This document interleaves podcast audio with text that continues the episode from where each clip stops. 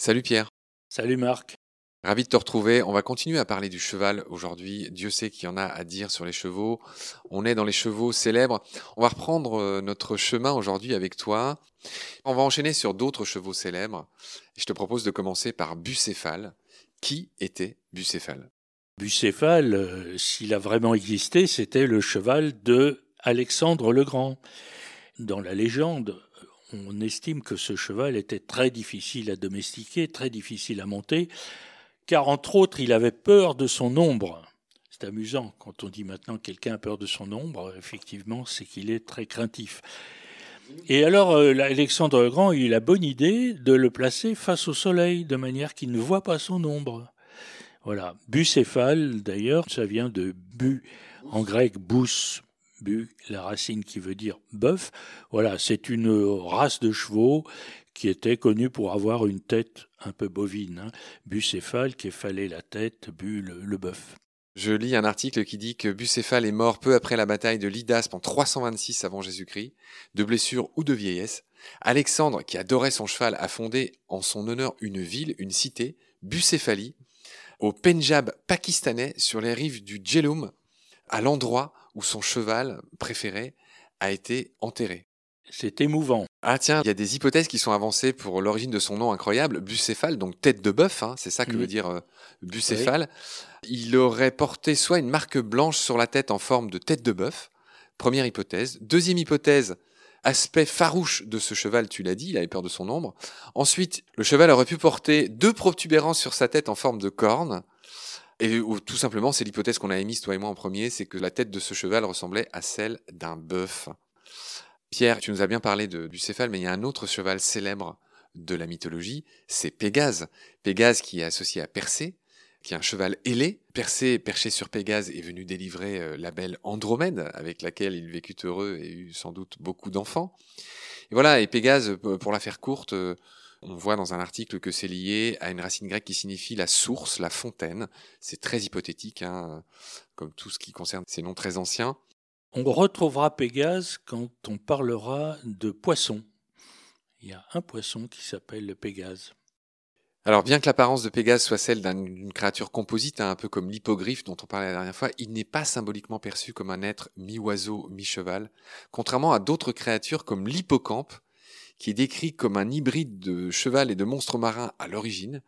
Et puis Pierre, il y a aussi évidemment le centaure, dont certains sont célèbres. On pense au centaure, euh, il me semble, Chiron. Chiron, euh, qui était euh, le médecin, le chirurgien, l'omniscient en fait. Chiron savait tout. Alors centaure, c'est, ça m'a toujours frappé parce que on a l'impression de voir Thor, de voir taureau dans centaure, alors que le centaure, c'est évidemment un corps de cheval. Mais l'hypothèse qu'il y a sur l'étymologie de centaure, c'est euh, kentos, c'est la pointe. Ce serait le personnage euh, qui peut agresser. On peut faire un lien d'ailleurs avec euh, le rôle qu'a dû jouer le cheval dans les grandes conquêtes, les grandes invasions très anciennes.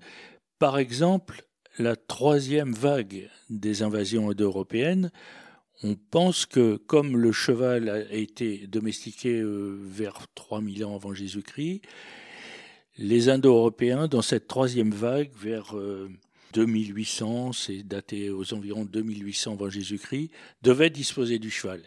Et ils ont dû représenter quelque chose de très effrayant pour les populations qui voyaient arriver des armées à cheval. Et est-ce que cela serait resté dans la tradition des centaures peut-être? Ah, intéressant. Pierre, ce que tu dis me fait penser au fait que quand les premiers euh, Américains ont vu débarquer les conquistadors perchés euh, sur leurs chevaux en armure, ils les ont décrits comme des demi-dieux. Tout à fait. Euh, ils pensaient que l'homme et la bête ne faisaient qu'un. C'est tout à fait ça. Et c'est vrai que c'est très impressionnant, un homme perché sur un cheval. Oui, oui. Ah, et ça me fait penser d'ailleurs à un propos de Victor Hugo dans Les Misérables, quand il décrit la bataille de Waterloo, avec force détail, comme le fait toujours Victor Hugo. Il parle des charges de cavalerie que Napoléon a imprudemment lancées euh, à un endroit où il y avait un ravin et c'était une catastrophe absolue. Et alors il emploie l'expression hypanthrope. C'est un, je crois, un apax d'ailleurs. Personne d'autre n'a réutilisé ce mot. Un apax, c'est un mot qu'on ne trouve qu'une seule fois dans un corpus. Voilà, l'hypanthrope, l'homme cheval.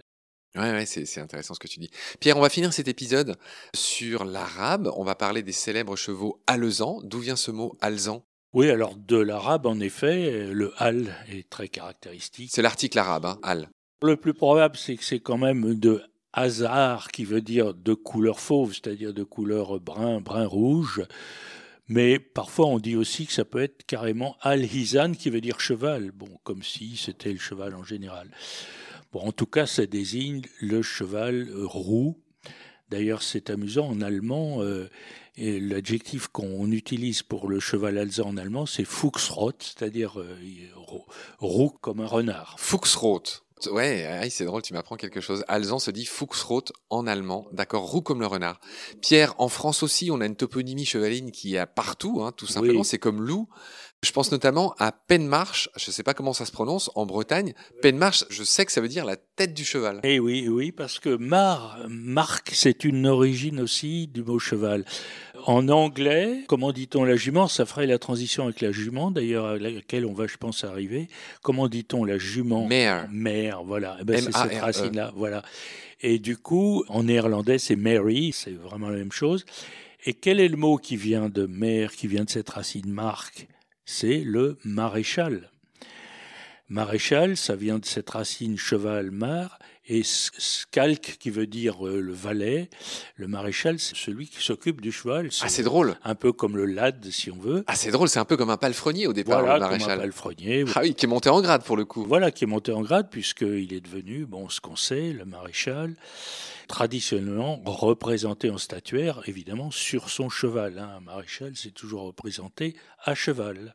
Et alors oui, bon, pas une marque, en effet, c'est particulier. Sinon, bien sûr, il y a des quantités de lieux qui sont euh, cavalerie, chevalerie, euh, avec toujours la même chose, c'est-à-dire que le chuintement che apparaît bien dans les pays d'Oil et au milieu de la France, mais dans le sud, on va plutôt garder K comme euh, la cavalerie, parce que voilà, on a le provençal hein, qui va dire cavallo, qui va pas dire cheval. Et puis dans le nord, on retrouve aussi le ken, euh, par exemple, parce que dans le nord, on a gardé la prononciation que.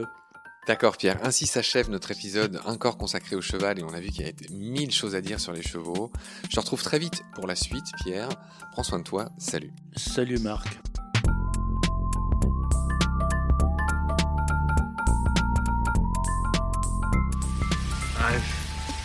seen things you people wouldn't believe.